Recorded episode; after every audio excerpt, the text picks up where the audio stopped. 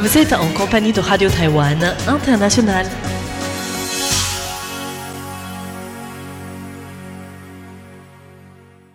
Bonjour et bienvenue en compagnie du service français de Radio Taïwan International en ce samedi 18 février 2023.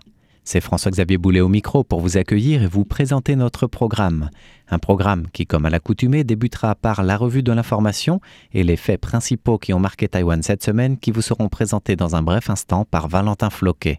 Je vous retrouverai en compagnie de Lisa Dufaux après la revue de l'information pour le courrier des auditeurs. Le temps de vous rappeler les concours avec des cadeaux à la clé et surtout de répondre à vos questions, notamment autour des timbres commémoratifs à Taïwan, du baseball ou encore du dialogue stratégique de sécurité, le Quad, et de ce qu'en pensent les Taïwanais.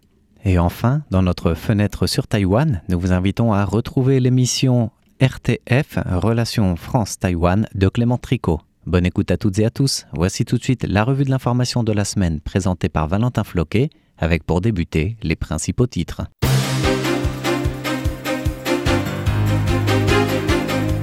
Visite d'État du président paraguayen Mario Abdo Benitez à Taïwan. Ministère de la Défense, les ballons chinois détectés à ce jour ne menaçaient pas Taïwan.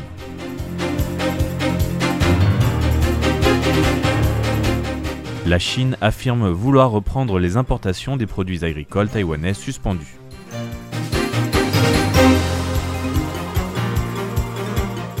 Les États-Unis, le Japon et la Corée du Sud s'opposent à l'usage de la force pour changer le statu quo dans le détroit de Taïwan.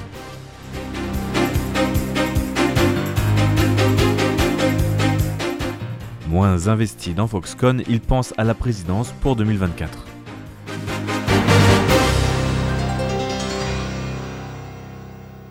Bonjour et bienvenue sur Radio Taïwan International. Vous êtes en compagnie de Valentin Floquet pour vous présenter le journal et la revue de l'actualité taïwanaise de cette semaine. Tout de suite, nous commençons avec le premier titre, visite d'État du président paraguayen Mario Abdo Benitez à Taïwan.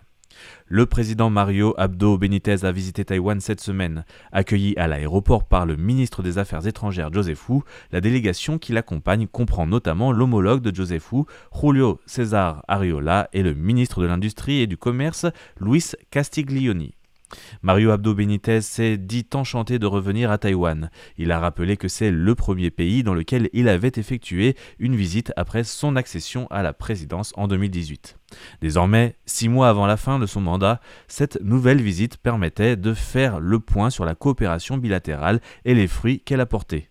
Lors de sa visite, il a ainsi rencontré la présidente taïwanaise Tsai Ing-wen et a été reçu par cette dernière avec les honneurs militaires. Elle a rappelé qu'elle avait dirigé une délégation taïwanaise à deux reprises au Paraguay depuis son entrée en fonction en 2016. Grâce aux visites mutuelles des dirigeants et à des échanges menés dans divers domaines, Taïwan et le Paraguay n'ont cessé de renforcer leur amitié et d'entretenir des coopérations fructueuses. Ces dernières années, Taïwan et le Paraguay ont relevé ensemble le défi de la pandémie. Nous espérons aussi qu'avec cette visite, nos deux pays approfondissent leur coopération et dessinent ensemble un développement économique prospère dans la période post-Covid. Mario Abdo Benitez a qualifié le partenariat entre les deux pays d'alliance stratégique avant d'affirmer que Taïwan et le Paraguay partageaient des valeurs et une vision commune, et notamment l'attachement à la paix, à la démocratie, à l'état de droit et aux droits de l'homme, ou encore au droit à l'autodétermination des peuples. Mario Abdo Benitez a rappelé que son pays continuait de soutenir la participation de Taïwan aux organisations internationales telles que l'Organisation des Nations Unies, l'ONU. Plus tard cette semaine, il a été invité par la présidente à une visite d'inspection de la base aérienne de Hualien sur la côte est de Taïwan. Tsai Ing-wen a tenu à remercier le Paraguay de son soutien indéfectible et a fait part de son souhait de voir les échanges bilatéraux s'étendre à l'ère post-épidémique. À mesure que la pandémie ralentit à l'échelle internationale, les échanges entre Taïwan et le Paraguay ou avec nos partenaires démocratiques se renforcent et deviennent plus étroits, à l'image des formations militaires et politico-économiques avec nos alliés qui se tiendront à nouveau cette année. J'espère que le Paraguay et nos autres alliés diplomatiques y prendront part pour que nous partagions chacun nos expériences relatives et renforcions nos échanges et coopérations.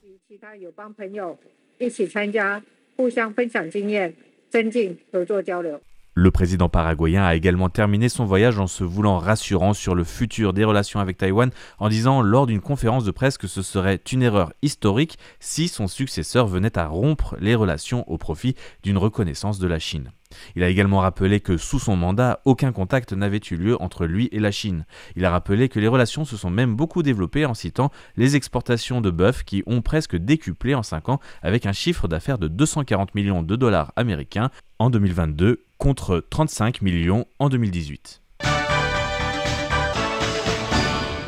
Ministère de la Défense, les ballons chinois détectés à ce jour ne menaçaient pas Taïwan alors que les États-Unis ont récemment abattu un ballon de surveillance chinois au large des côtes de Caroline du Sud, le quotidien britannique Financial Times a indiqué lundi que l'espace aérien taïwanais avait été traversé par des dizaines de ballons militaires chinois ces dernières années.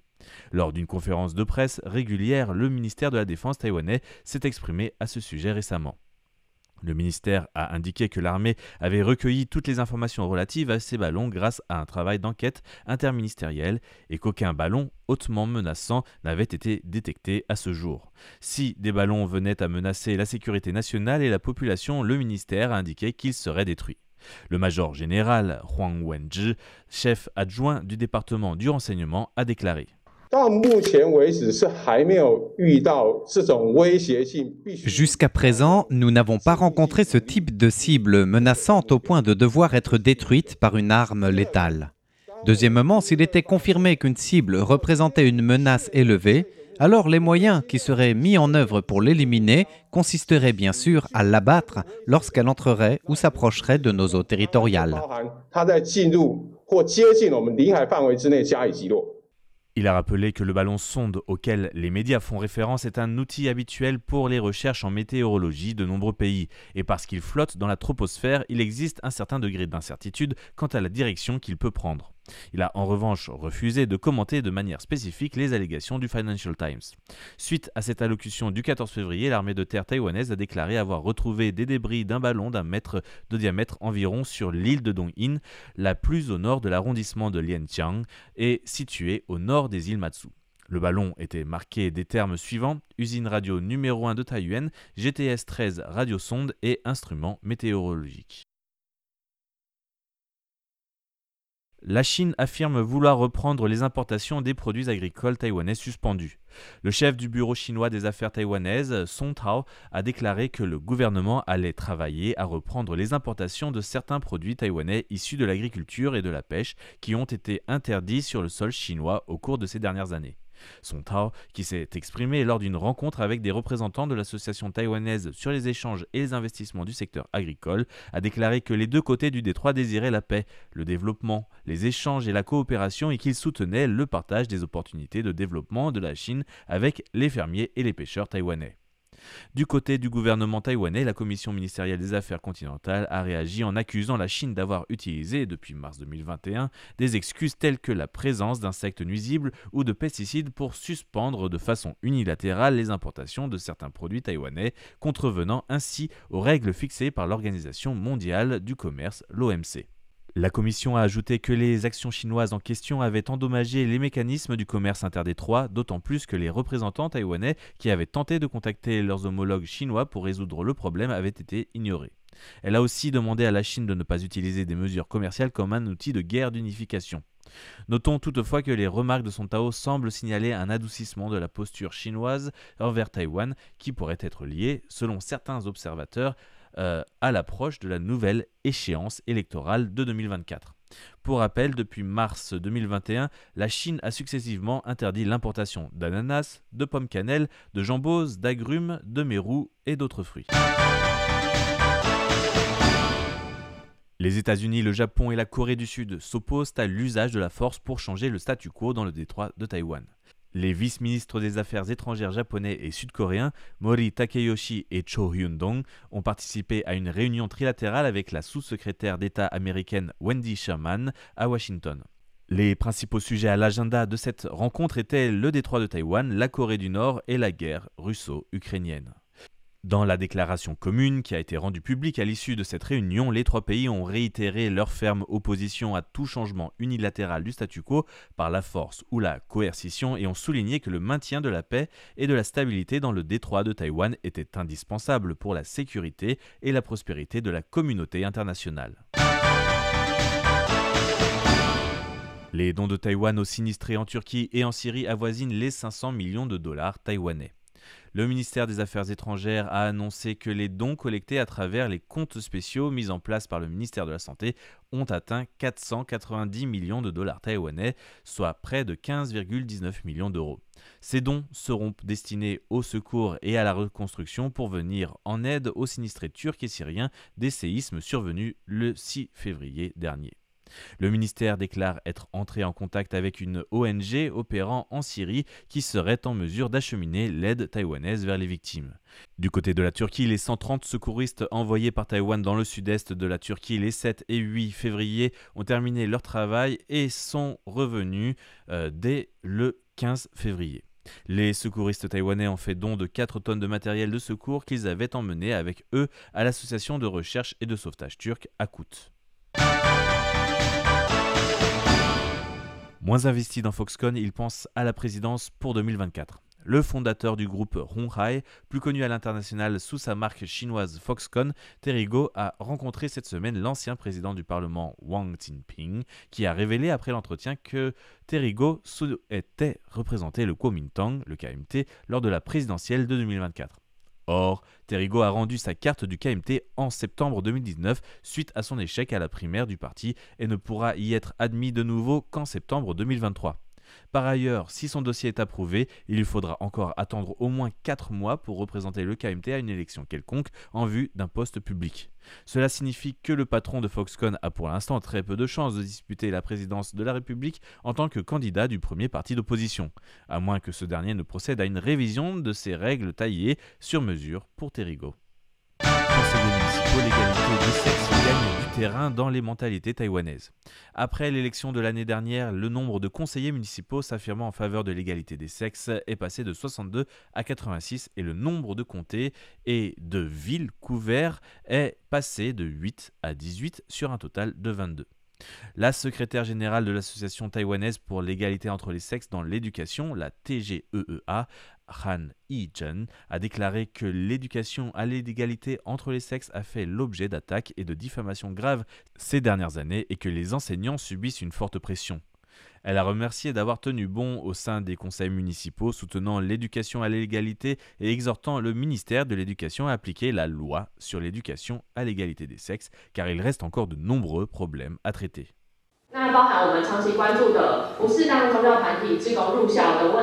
y compris la question de l'admission inappropriée de bénévoles de groupes religieux dans les écoles, qui nous préoccupe depuis longtemps, ou la récente discussion sur la possibilité de rendre obligatoire des unités de valeur concernant la parité des genres dans la formation continue des employés et des enseignants des garderies et de jardins d'enfants.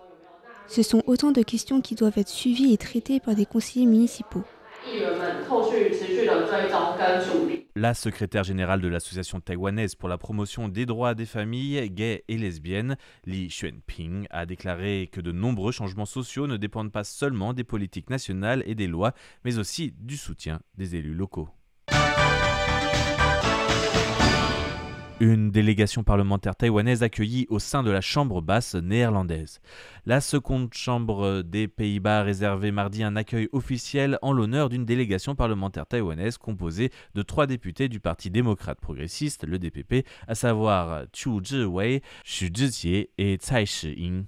Accompagnant la délégation, un agent du bureau de représentation de Taïwan aux Pays-Bas a rapporté qu'au cours de la rencontre, les députés néerlandais s'étaient montrés très intéressés par l'influence de la guerre russo-ukrainienne sur Taïwan, les réactions des Taïwanais face à la menace du régime chinois dirigé par Xi Jinping, les relations entre Taïwan et les pays de l'Indo-Pacifique, la coopération entre Taïwan, les Pays-Bas et l'Union européenne dans le domaine des semi-conducteurs, ainsi que par les efforts des Taïwanais visant à renforcer leur défense et leur résilience.